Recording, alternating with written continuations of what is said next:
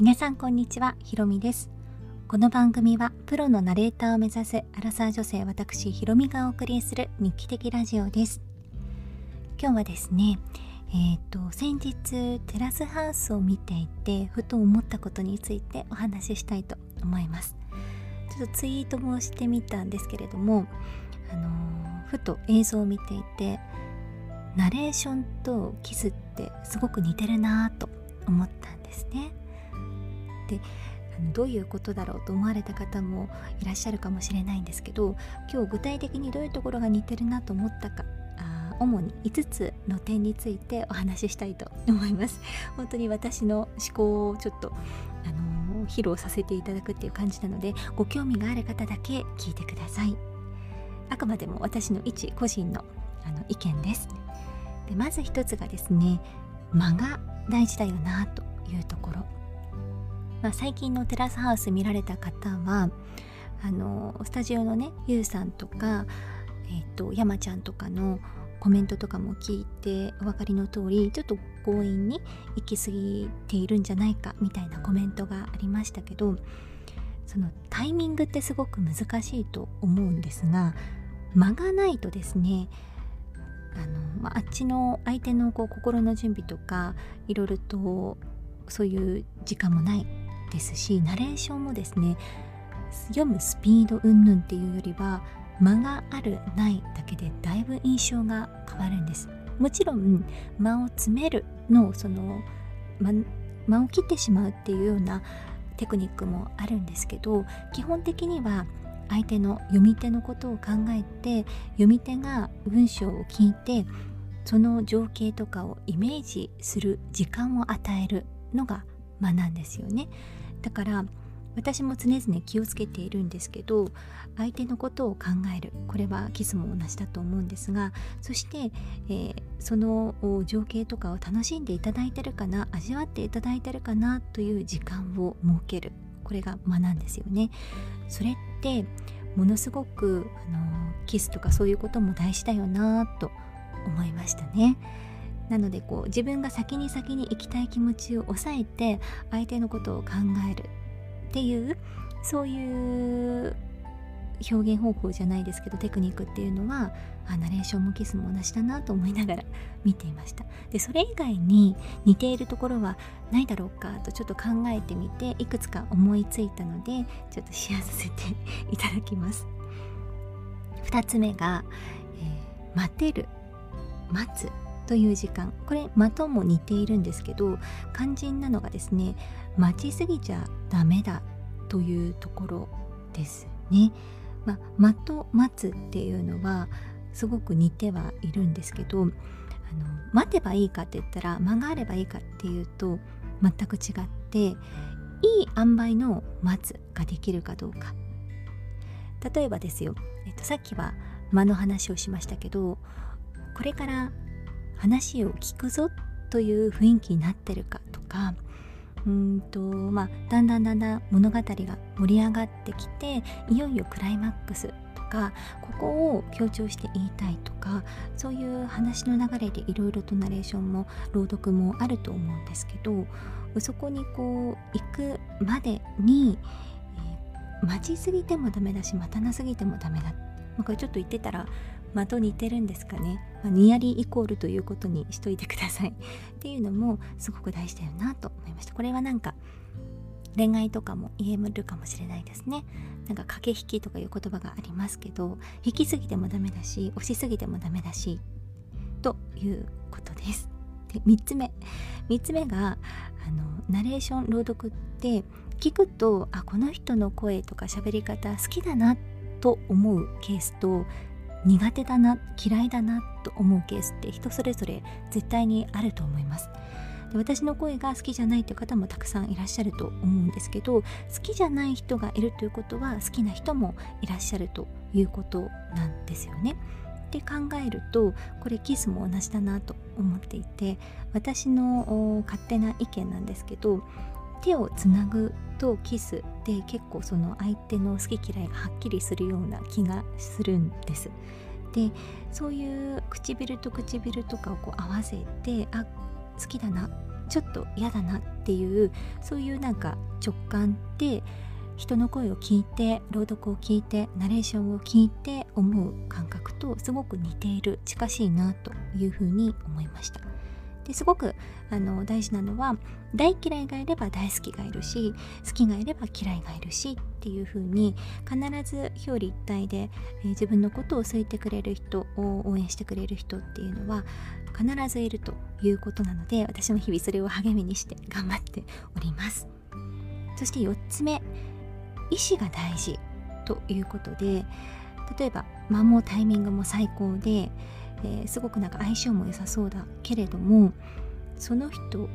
同士で意思気持ちがないと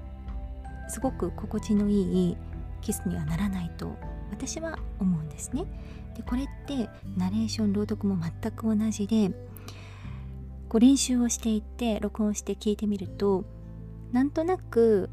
素直に耳には入ってくるけど印象に全然残らないっていう時がありますでそういう時って大体自分がそつなくこなしちゃっている時なんですよね。あまりにもま相手が聞きやすいようにとか少しこう丁寧とこなれた感じをちょっと履き違えてサラサラサラっと読んでしまうと何にも耳に残らないインパクトのない語りになります。対してこをこう強調するんだっていう大げさなものではないんですけど意味を自分の言葉で言うんだっていうそのちょっとした意思があるとですね味のある人間味のある語りに聞こえるんですね。でこれは私はあのキスも同じだと思っていて、えー、どんなにこう上手な人でもやっぱりそこに気持ちがないととても余韻がないつまらないキスになると思うしなんかしていて楽しくないんじゃないかなと思いましたそして5つ目、えっとです練習すると上達する。これは あの友人に教えてもらったんですけどもとある A 君というですね彼は恋愛経験がほとんどなかったけれどもキスはすごくうまいと歴代の彼女に言われるということでえどうやってあの上達というかそんなスキルを身につけたの？というふうに聞いたところあのひろみと今この時代は YouTube があれば何でも勉強ができるんだというふうに教えてくれました。彼はあのすごくロマンチックな人で夢を見てたんですよね。小さい時から。恋人ができたらあのこういうところに行ってこういう話をしてとかでロマンチックなキスをしてっていうこともいろいろと妄想されていたようでしかし、えー、まだ恋人はいない。じゃあどうすればいいか恋人ができた時に慌てたくないということで努力家な彼はですね YouTube でかなり勉強をしたそうです。で枕をね使ってやってみたりとかいろいろしたみたいなんですけどそれがあったからだと思うって言ってなるほどと思ったんです。であのこれは語りも一緒ナレーションも朗読も一緒で、まあ、練習方法っていうのはどんなことにおいても大事だと思います。練習する量がたくさんあっても方法が良くなかったら上達はしないわけで、まあ、そこはあの大事だという前提のもとですね。やっぱりやればやるほど声も練れてきますし練れるっていうのは雑味がなくなる声っていうんですかね、えー、練れてきますし50音もレベルがどんどん上がってきますしそして、えー、ナレーションとか朗読の場合だとその上で表現方法を身につけていくでそこに自分の意思が乗ってくるとその人だけの声になるわけなんですよね。それってキスも同じだなぁと思いながらあの考えていました。テラスハウスはあの時間がある時にいつも見てるんですけどなんかこういろいろとナレーションと重なるところがたくさんあってでそうやって考えると本当にこう人を思うとか人と共同生活をするとか人と関わる恋愛をするってめちゃくちゃ仕事と、えー、ニアリーイコールだなと毎回毎回見ていて思います。ということで今日はちょっとキスとナレーションの類似点みたいなことで変わったお話をさせていただきましたが最後まで聞いてくださった皆様はお付き合いいただきましてありがとうございました。で今日はですね、えー、最後に、えー、ラジオの感想嬉しい感想をいただいたのでそちらをちょっと読ませていただきたいなと思います。送ってくださった、えー、トーマスさんという方ペンネームトーマスさんですね。聞いていてくださると嬉しいなと思います、え、番組に対するご意見ご感想を今募集しているんですけれどもそちらに、え、長文でメッセージをいただきました。こんにちはトーマスと申します。もともとアメリカの生まれ育ちなんですが今日本に住んでいて通訳者を目指しているので最近練習詞としてシャドーイングがしたくて Spotify で日本語のポッドキャストを検索しました。何って検索すればいいかわからなくてとりあえず日本語って検索してみようかなと思いました。そしたら最初に出てきたのはひろみさんの素敵な番組でした。時間をかけてすごくはっきり聞き心地の良い声で喋ってくださるのでシャドーイングに最適です。それだけではなくとても興味深いのでシャドーイングができない時でも聞いて楽しんでいます。ひろみさんが自分の夢を追いかけて努力されている話を聞いてやっぱり自分の私の励みにもなります。応援しています。これからのエピソードを楽しみにしています。よろしくお願いします。ということでとっても嬉しいメッセージをいただきました。トーマさん本当にありがとうございます。I'm very happy to get this message. Thank you so much. 通訳者をね目指されているということで私いつもこうその人の夢とかを聞くと何がトリガーになったんだろう何がきっかけになったんだろうって思うんですけどトーマスさんも今日本にいらっしゃるということでもともとねアメリカの生まれ育ちなのに何がきっかけで通訳者になりたいなと思われたのかなってちょっと質問してみたくもなりました。シャドーイングって難しいですよね。私も英語あの勉強してる時はまあこう